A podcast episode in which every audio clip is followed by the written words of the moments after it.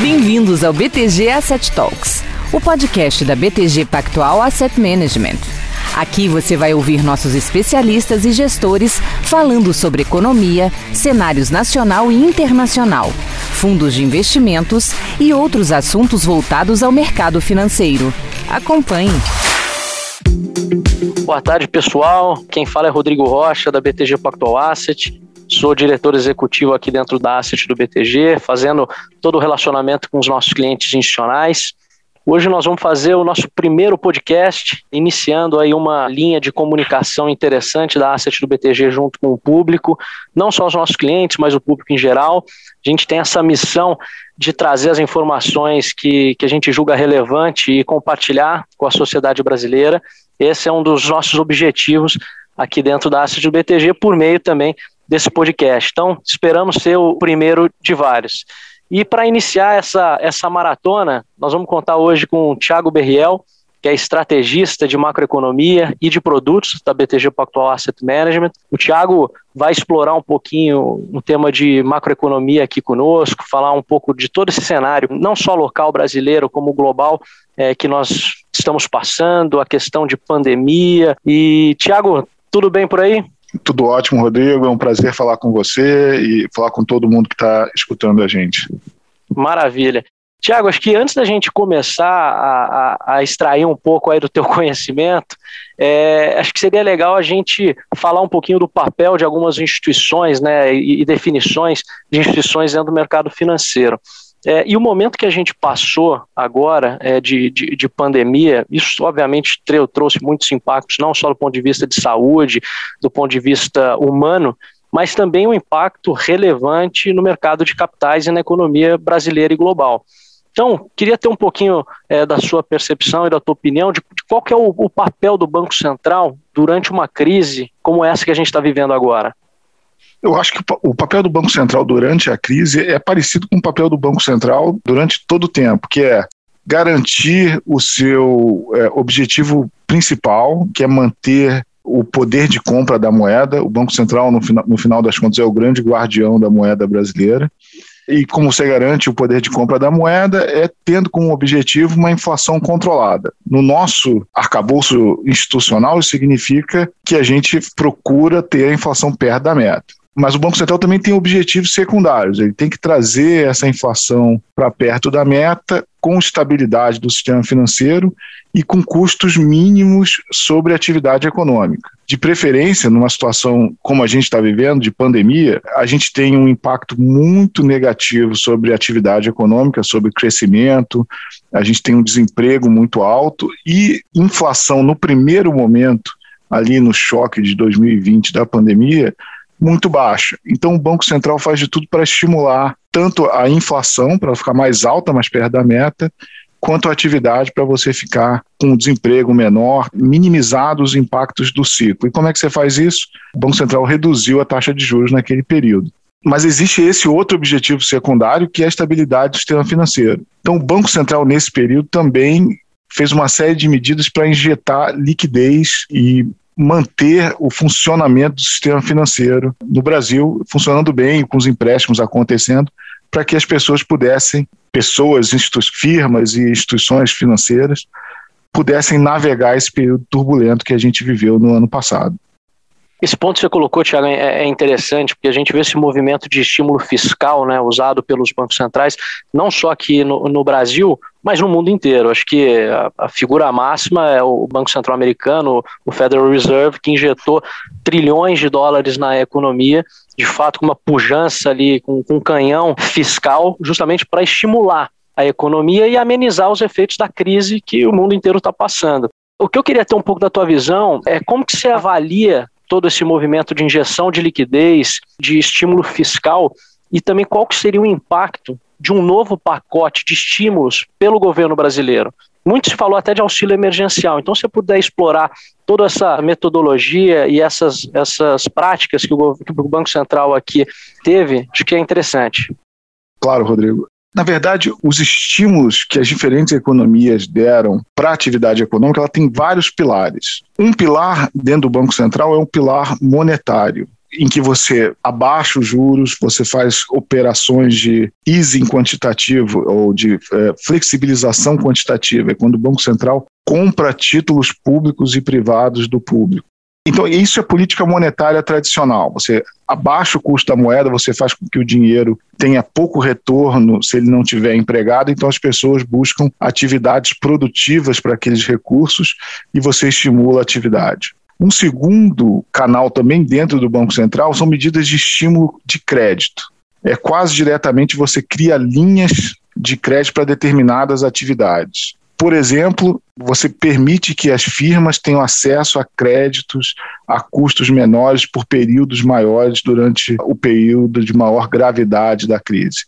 Isso também pode ser feito dentro do Banco Central e foi feito muitas vezes dentro do Banco Central. E existe um terceiro pilar, que aí está fora do Banco Central, que é a política fiscal, que é feita normalmente pelo executivo, pelo Ministério da Fazenda, pelo governo como um todo. E aí são gastos diretos. Não é Perfeito. o custo do dinheiro, não é uma medida de dar crédito a determinadas empresas ou setores, mas é transferir recursos sem contrapartida para as pessoas. Então, você tem uma série de iniciativas que são fiscais que foram usadas nesse período. Hoje em dia, as pessoas estão considerando, tanto na China quanto nos Estados Unidos, uma série de gastos em infraestrutura e infraestrutura verde. E tecnologia também, para você melhorar tanto no, a sua infraestrutura pesada, antiga, quanto sua infraestrutura verde e tecnológica. Mas no caso do Brasil, em particular, a gente tem que considerar que esse estímulo fiscal, esse gasto do governo, ele tem uma consequência imediata é, em que a gente é um pouco restrito, que é a gente já, para uma, uma economia emergente, nós temos uma dívida alta, nós temos gastos que são difíceis de cortar lá na frente. Então, o que a gente tem é ter certeza que a gente tem uma trajetória de dívida sustentável. Então, nós temos aí que ponderar os benefícios de se estimular a atividade no curto prazo através de política fiscal, com as consequências de longo prazo dessa política sobre a dívida pública e sobre as gerações futuras. Perfeito. E até nessa linha de estímulos fiscais que foram utilizados para tentar atenuar esse ambiente tão devastador né, que nós passamos é, desde o início da pandemia, que se deu ali o, o pior momento do ponto de vista de susto né, para todo mundo em março de 2020, quando começou a história da pandemia aqui no Brasil, esses estímulos fiscais, certamente, eles têm impacto em outros indicadores econômicos, como inflação. A gente viu uma inflação no final do ano passado que começou a acelerar até mais forte do que originalmente, inicialmente se esperava. Isso também tem impacto em curva de juros, a gente viu uma inflação mais galopante, bem longe né, daquela inflação que a gente estava acostumado e viveu na década de 90, não tem nem comparação com isso, mas de fato é um país que tem, a gente tem o medo da inflação, tanto que a meta do Banco Central é o controle da inflação. Então, queria ter um pouco da tua visão nesse comportamento dessa inflação acima do que se esperava, e muitos também esperavam que com um ambiente de economia mais desacelerado, que talvez ocorresse até um, um movimento ao contrário, né, num primeiro momento, que a inflação ficasse abaixo do que se esperava, mas a gente viu o inverso. Então, é, é, esse lado de inflação, queria ter um pouco da tua opinião, e o impacto também é, na curva de juros. E esse movimento que a gente já enxerga de uma saída de um juros que estava em 2%, que foi o mínimo histórico aqui a nível de Brasil. A gente é um país que estava acostumado com, com um nível de taxa de juros no patamar de dois dígitos, e vê agora um, um juros que estava em 2%, hoje já está em 3,5%, e a expectativa né, é que continue subindo. Então, se puder dar um pouco da visão nesses dois indicadores importantes, inflação e juros, te agradeceria.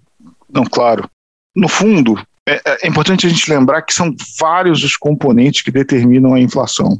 Um dos componentes, um componente muito importante, é o nível de atividade da economia, é a demanda, é, é o que a gente chama de o quanto a economia está aquecida, é quantas pessoas estão procurando produtos e têm renda para gastar. Quando veio a pandemia, aí o impacto foi muito negativo. A gente teve as pessoas, muitos perdendo emprego e as pessoas que não perderam emprego e não perderam renda, incapazes de, de gastar, levar sua vida normal, estavam trancados em casa. Então as pessoas pararam ou reduziram muito o seu consumo usual.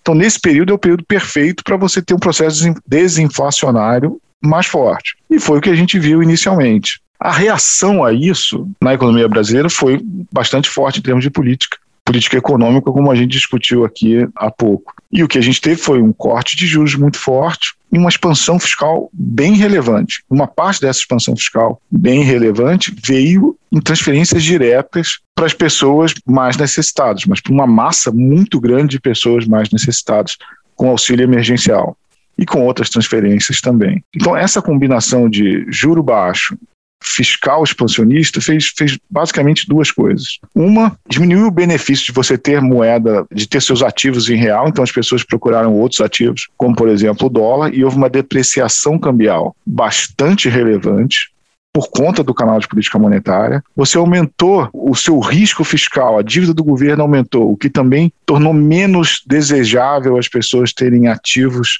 em real, o que também causou uma pressão de depreciação do câmbio e aumentou aquela disponibilidade de renda para o consumo. Então você viu, por exemplo, nos meses de junho, agosto, junho, julho, agosto, setembro, onde o auxílio emergencial começou a ser mais relevante, um aumento da demanda de produtos, de produtos de supermercado, eletrodomésticos, materiais de construção muito grande no Brasil. Então você tem uma demanda por produtos maior, pressionando preços de produtos locais e a depreciação cambial tornando o preço dos importados e do que é comercializável, das coisas que a gente pode exportar, também mais caro. Então, essa é a história do, mais ou menos do final do ano passado para pressão inflacionária.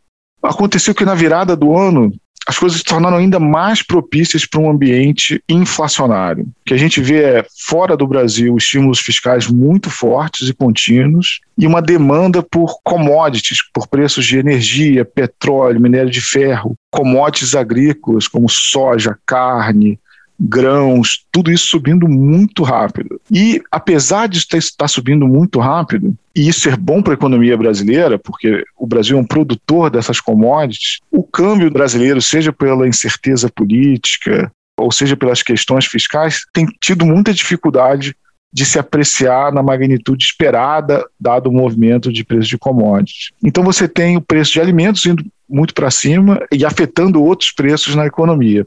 Desculpa te interromper até, Tiago, claro. mas essa, esse ponto aí de inflação surge a seguinte dúvida, né? É uma inflação que veio para ficar ou uma inflação temporária? É algo que, puxa, vai ser um negócio transitório, porque é um reflexo de todos esses movimentos de estímulos que a gente está conversando aqui, ou não? A gente, de fato, tem que ficar preocupado com essa inflação, porque é algo que é algo mais estrutural.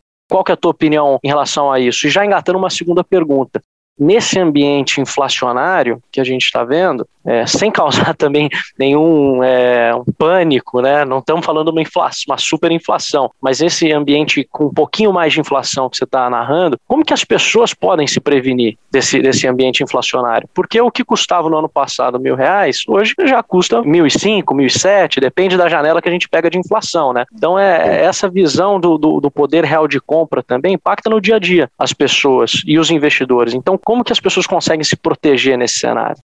Perfeito. Vamos, vamos por partes, então. A primeira pergunta é: é temporário esse processo inflacionário? Olha, esse processo tem características temporárias. Grandes choques de preços de energia, de alimentos, em geral, são temporários e depois retornam para o nível normal. Nenhum preço de nenhum produto sobe para sempre indefinidamente. Se a soja subir para sempre, as pessoas vão parar de comer soja.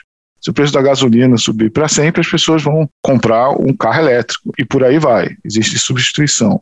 Mas a grande questão é que a gente não pode acreditar. Eu fui do Banco Central por três anos e lá a gente sempre discutia. A gente não pode tomar como dado que qualquer processo inflacionário vai se curar sozinho. Ele precisa realmente ter o, o, o, Banco Central tem que ter cuidado de não transformar um movimento temporário na inflação em algo permanente. Como é que isso se dá? Se as pessoas começam a acreditar que aquele movimento inflacionário vai se perpetuar, ele começa a afetar as expectativas de inflação. Quando todo mundo acredita que a inflação maior vai gerar uma inflação maior no futuro, isso acaba gerando um comportamento das pessoas que decidem os preços e consomem os preços que vai haver mais inflação, que os preços tendem a subir.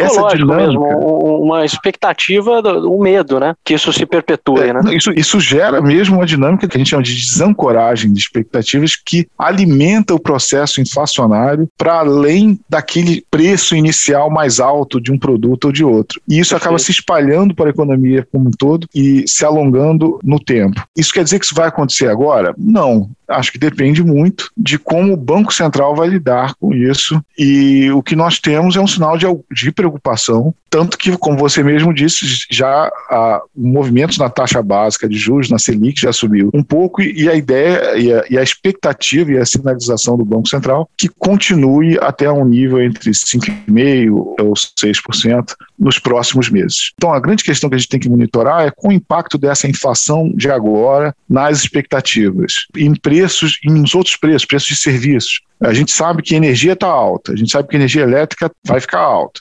A gente sabe que o preço de alimento está alto, mas nada disso é motivo para o mecânico subir de preço. A gente começar a ver um mecânico também, e o cabeleireiro, e a academia começarem a subir de preço numa proporção igual, a gente começa a ficar preocupado. E as expectativas. Então, o quanto de ajuste de política monetária vai ser necessário vai depender de como essa inflação temporária vai se transmitir. Os sinais até agora são positivos, uhum. de que a gente vai ter uma inflação bastante alta esse ano, provavelmente acima de 5,5, mas ela se reverte para em torno de 4 no ano que vem. Perfeito, Thiago. Como as pessoas podem se precaver? Aí eu acho que não tem jeito. É, a, a, maneira de se precaver é ter nos seus ativos uma diversificação que conte com alguma proteção inflacionária seja através de títulos ou seja através de, de uma diversificação de moedas e de ativos reais como a bolsa. É, isso, isso é um ponto legal, até para compartilhar com, com os nossos ouvintes aqui. Os títulos públicos, né? Quais são as, as espécies de títulos públicos que a gente tem? E, e acho que o primeiro que me vem na cabeça, quando você fala uma questão de proteção inflacionária, é a NTNB. Né, que, é um, que é um título que paga IPCA mais um juro real. Então, Perfeito. esse acaba sendo um, um título que, que os investidores podem se utilizar para proteger contra essa, essa perda real de consumo. Né? Então, é, tem a NTNB, a gente tem outros tipos de títulos, é, só a título de compartilhar aqui com a turma, LFT, que é indexado a, a Selic, ao CDI, a gente tem a NTNF e a LTN, que são títulos pré, mas para um cenário. E, e, a antiga NTNC, né, Berriel, que era atrelado ao IGPM, que quem tinha esse papel ganhou muito dinheiro, muito dinheiro. recentemente. Porque o IGPM é, é. é, tem, tem todo um componente de câmbio que impacta é, no, no, no, nesse indexador. Então, a NTNC ela paga IGPM mais um juro real. E aí você até traz aqui para a turma, eu não tenho a ordem de grandeza, mas o IGPM nos últimos 12 meses deve estar na casa de uns 30 e poucos por cento, não é isso? Isso, isso 30 e poucos, isso. Mas é, a NTNC é, é, difícil de comprar, não tem muito. É, né? não não, tem, não tem mais emissão. É, é. Isso aí, é, quem tem, cuida com o maior carinho. É. e, e, até indo um pouco para o final da nossa conversa, é, Tiago, a gente falou aqui sobre inflação, falamos sobre política monetária, questão de taxa de juros, esse movimento que a gente está vendo do aumento de taxa de juros, e a gente sabe né, que o Brasil estava num patamar de 2% e não era sustentável para longo prazo, era justamente uma política monetária expansionista para poder estimular uma recuperação econômica. Então, Acho que uma ideia aqui para compartilhar com o pessoal é que não é que nós estamos voltando para aquele passado de alta de juros de dois dígitos. Na verdade, a gente está voltando para um patamar mais de acomodação. Na verdade, os 2% que estava fora é, do padrão razoável né, para para Brasil. E todas essas medidas de política monetária, de política fiscal também expansionista, a gente sabe que alguém tem que pagar essa conta. E é isso que eu queria ter, ter como você avalia essa situação fiscal do Brasil questão de dívida pública, a questão de arrecadação do governo no meio de uma crise econômica. Qual que é a tua leitura? Essa é a questão, acho que, fundamental no Brasil de hoje.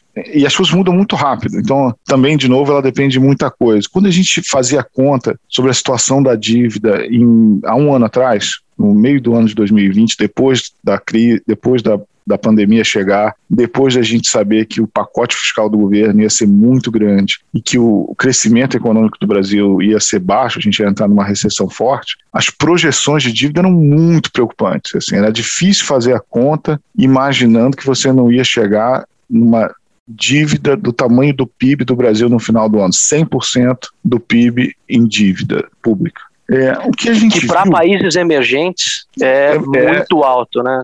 O Brasil seria dos países emergentes mais importantes, sem dúvida, o fiscalmente mais frágil. Mas a evolução do, do ano, como a gente discutiu um pouquinho atrás, houve uma mudança fundamental, que foi a variação dos preços de commodities na, na economia. O Brasil produz muita commodities. Então, quando o preço em dólar subiu muito e não foi compensado por uma apreciação do real, o PIB do Brasil ficou maior em reais. Então ele cresceu mesmo sem você produzir mais coisas. Assim, a mesma soja ficou muito mais cara em reais e quando você calcula o que a gente chama de PIB nominal, ele ficou maior, porque a, o valor das coisas que nós produzimos ficou maior. E, e também a gente está crescendo um pouquinho mais, do, a, gente tá, a gente cresceu um pouco mais do que o esperado ano passado, ou seja, a gente decresceu menos do que a gente imaginava, e esse ano a gente está crescendo mais. Então, quando a gente combina essas duas coisas, a gente tem revisões relevantes do nível da dívida, que a gente fazia conta de ser em torno de 100%, e agora a gente acredita que vai ser em torno de 85%, talvez até um pouco abaixo. Mas não quer, mas esse é o tipo de ajuste que é consequência do ambiente internacional. Não é um, um ajuste feito por política pública. Não é uma coisa que a gente implementou e conseguiu fazer é, de um ano para o outro. Então, sempre fica aquela dúvida, aquele risco. Será que a gente tem é, robustez da política fiscal para que, se houver uma reversão nesse preço de commodities, a gente fique bem? Acho que isso é muito importante. Então, sinais como o prosseguimento da reforma administrativa, uma reforma tributária bem feita e pensar nas questões fiscais de ajuste médio prazo que independa desse movimento de preço de commodities é fundamental para a estabilidade do Brasil e para o crescimento no médio e longo prazo. Não, sem dúvida. E essas são algumas discussões republicanas que a gente tem há bastante tempo, né?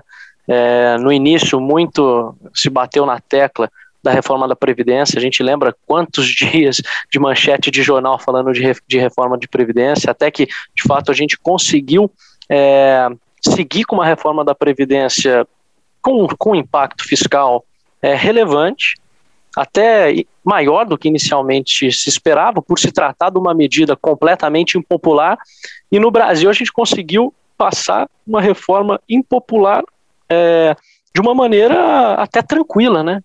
é, que aqui localmente teve até o apoio da população, diferentemente de outros países que a gente vê lá fora que passaram pelo mesmo processo, mas que foi algo é, determinante é, para a gente olhar o, a questão fiscal no Brasil é, no médio e longo prazo. Né? A gente sabe, com, com toda a mudança é, de pirâmide etária, com o envelhecimento da população, que isso teria, que essa seria uma bomba relógio né, para o país. Então, acho que esse foi um ponto muito importante. E tem outros pontos relevantes que a gente passou, até, até mais recentes, né, é, com a questão da PEC emergencial, que deu uma flexibilidade é, do ponto de vista de orçamento. A gente teve a independência do Banco Central, que era algo também que se buscava há bastante tempo, e, e isso foi, foi caminhando.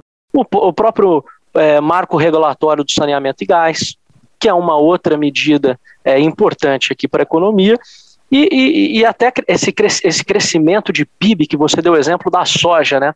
A soja, a mesma quantidade de soja hoje vale mais em reais, por causa da desvalorização do real em relação ao dólar. Ou seja, o dólar hoje, é, agora, nesse momento, durante a nossa conversa, está em torno de 5,20, mas a gente viu esse dólar é, chegar a 5,60, um pouquinho mais. Então, isso fez com que é, o PIB aqui no Brasil também é, aumentasse, né? E, e muito bom para quem exporta, para os exportadores. Então, nós estamos falando de um crescimento do, do PIB nominal para esse ano que pode chegar nos 12%, que é algo é, bem relevante. Isso melhorou a arrecadação do governo, a gente consegue já enxergar até essa boa novidade que nós vimos, né, do ponto de vista de dívida PIB, é, que se esperava que pudesse bater os 100%, e agora a gente já, já vê esse número flertando ali com os 85%, isso é uma, uma novidade muito positiva, né, porque a arrecadação acabou surpreendendo para cima e o PIB acabou mostrando sinais de recuperação melhores do que se esperava. Então, a gente saiu, a, a corda, digamos assim, na forca ali, deu uma laceada É, não que a gente esteja mil maravilhas, a gente sabe disso, tem muito desafio ainda aqui localmente para a gente seguir bons anos pela frente, mas acho que são, são boas notícias né, que, que, que nós tivemos nas últimas semanas, é, que, que deixam nós aqui dentro da Asset do BTG mais otimistas. E, e, notícia boa é sempre legal de compartilhar, né, Tiago? Então, sem dúvida, sem é, dúvida. E, e, o ponto até de, de, várias concessões que tiveram recentemente, né, é, até a privatização da SEDAI, lá no Rio de Janeiro, que é algo bem interessante de ocorrer. Então, assim, queria agradecer, Tiago, a tua participação. Acho que a gente conseguiu somar aqui para a turma, falando um pouquinho de política monetária, um pouquinho de inflação, um pouquinho de câmbio, é, falando um pouquinho de mercado externo também. É, espero, turma, ter somado aqui a conversa para vocês. Esse foi o primeiro de muitos. A gente está animado para continuar essa saga aqui, essa nova metodologia de comunicação da Asset do BTG. Queria agradecer a participação do Tiago, foi um prazer poder fazer esse, esse podcast aqui com você, Tiago. O primeiro de vários. Não, o prazer foi meu, Rodrigo. Queria agradecer a todos que nos escutaram. Obrigado pelo tempo, um grande abraço. Este foi o BTG Asset Talks, o podcast mensal da BTG Asset. Acompanhe os nossos próximos programas disponíveis em todas as plataformas de podcast. Se quiser saber mais sobre nós, visite o site btgpactual.com/asset-management e busque por BTG Pactual Asset Management no LinkedIn e no YouTube. Dê um BTG nos seus investimentos.